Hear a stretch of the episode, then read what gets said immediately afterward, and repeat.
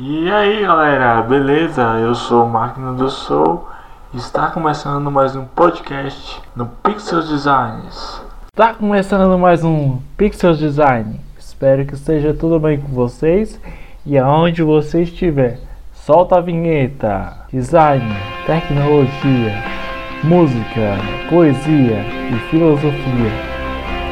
Tudo num só lugar. Pixels Designs, todas as segundas e quartas-feiras, às sete e meia da noite. Rock nas veias e Jesus no coração. Souza chegou pontualmente às nove da noite na casa onde iria cuidar de duas crianças de três e cinco anos, enquanto seus pais iriam a um jantar de negócios em uma cidade vizinha. Depois de dar explicações para o casal, sair da casa, deixando Suzy com as crianças que já haviam ido deitar-se, o que evitou que ela conhecesse as crianças no ou seu quarto. Algum tempo depois, ela escutou choro de crianças ao andar de cima onde ficavam os quartos e foi lá ver o que era. Chegando lá, encontrou as duas meninas chorando muito. O que foi? perguntou Suzy.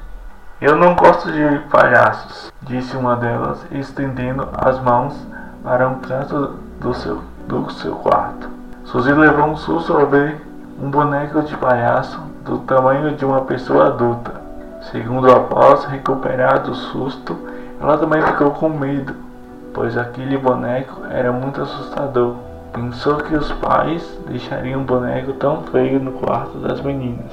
Ele sentou cantou canções para as duas até elas voltarem a dormir. Depois disso, voltou para, para o primeiro andar da casa e foi assistir televisão. Um estouro, acompanhado de choro das meninas. Minutos depois, alertou novamente a babá. Ela correu para o quarto onde as meninas estavam se chorando da mesma maneira diante. Voltar a dormir. Ainda estão com medo do palhaço? Ele estourou um balão para nos assustar. Suzy olhou para o chão e viu o balão estourado. Uma agulha no estômago a deixou preocupada. Ela olhou para o palhaço uma vez mais e pensou que ele estava em outra posição da primeira vez que ela ouviu. E também ficou com medo e disse para as meninas que iria pedir para que os pais virem embora. Desceu as escadas e pegou o telefone que estava na parede, mas estava sem linha. Foi até sua bolsa, pegou o celular e digitou o número deixado pelos pais das crianças. A mulher atendeu. Oi, aqui é a Suzy. Eu estou ligando porque as meninas estão muito medo. Eu queria saber se eu posso tirar ou cobrir aquele boneco de palhaço gigante lá no quarto delas. O quê? Nós não temos nenhum boneco de palhaço em casa. Somente aí. Suzy deu-se conta que não mais ouvia o choro das crianças e saiu em disparada para a escada. O suor frio descia pela sua testa, em seu coração disparado e a boca seca deixam clara a sensação de pavor que ela sentia naquele momento.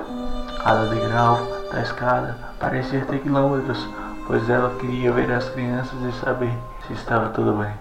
A única coisa que a mãe da criança escutou foi um grilo telefone caindo no chão. O casal voltou para casa imediatamente e quando chegaram encontraram as duas crianças e a babá mortas. Todas tinham seus rostos pintados de palhaço e um balão hélio amarrado no braço. Um assassinato tinha acontecido ali. Os pais ficaram com muito medo. Um medo que não se pode dizer que é um pavor, mas um medo incorrigível. O palhaço estava lá ali, presenciando tudo. Olhava para os pais das duas crianças. Tá a fim de uma companhia? O palhaço disse saindo do armário onde estava escondido. Os pais, amedrontados, se questionam ao saber de onde via aquela voz tão rouca e feia, vindo de um eco tão medonho e assustador. O palhaço aparece em passos pequenos quando ao mesmo tempo aparecia outro palhaço. Ambos olhavam para os pais das crianças mortas e assim disseram: Por que esse choro, Sr. Murray? E um sorriso apareceu como se o palhaço conhecia eles. Amor, o que está acontecendo? interroga sua esposa. O palhaço ri e disse: Mas quando o palhaço iria falar a primeira letra de sua frase, o Sr. Murray interrompe e, e disse: Tudo isso foi por amor. Esses são Alex e James, gêmeos, estrupadores e assassinos. Sabe por que fiz isso com você? Não é bom ganhar tudo, querida. Agora, veja o que eu vou fazer. Assim, o palhaço pegou as duas crianças já mortas, pegou um baú de álcool e jogaram sobre os corpos delas. O marido disse: Você vai sentir tudo o que eu senti vai suportar toda a dor que já senti na vida. Choros e mágoas foram sempre uma constante naquela família, uma família que jamais pensou que algo tão terrível pudesse acontecer. Aconteceu. Os palhaços acenderam fogo, queimaram as meninas. A mãe, amiga, montada, ficou com muito medo e chorou muito até implorou para que, na, que parassem com aquela terrível e pura, doce injustiça. O palhaço assim matou sua mãe, o chefe e seu irmão, James. Limpou a casa, colocou cinza em cada pote das pessoas e colocou em um armário trancado com cadeados e correntes num porão e assim fugiu como se nada tivesse acontecido.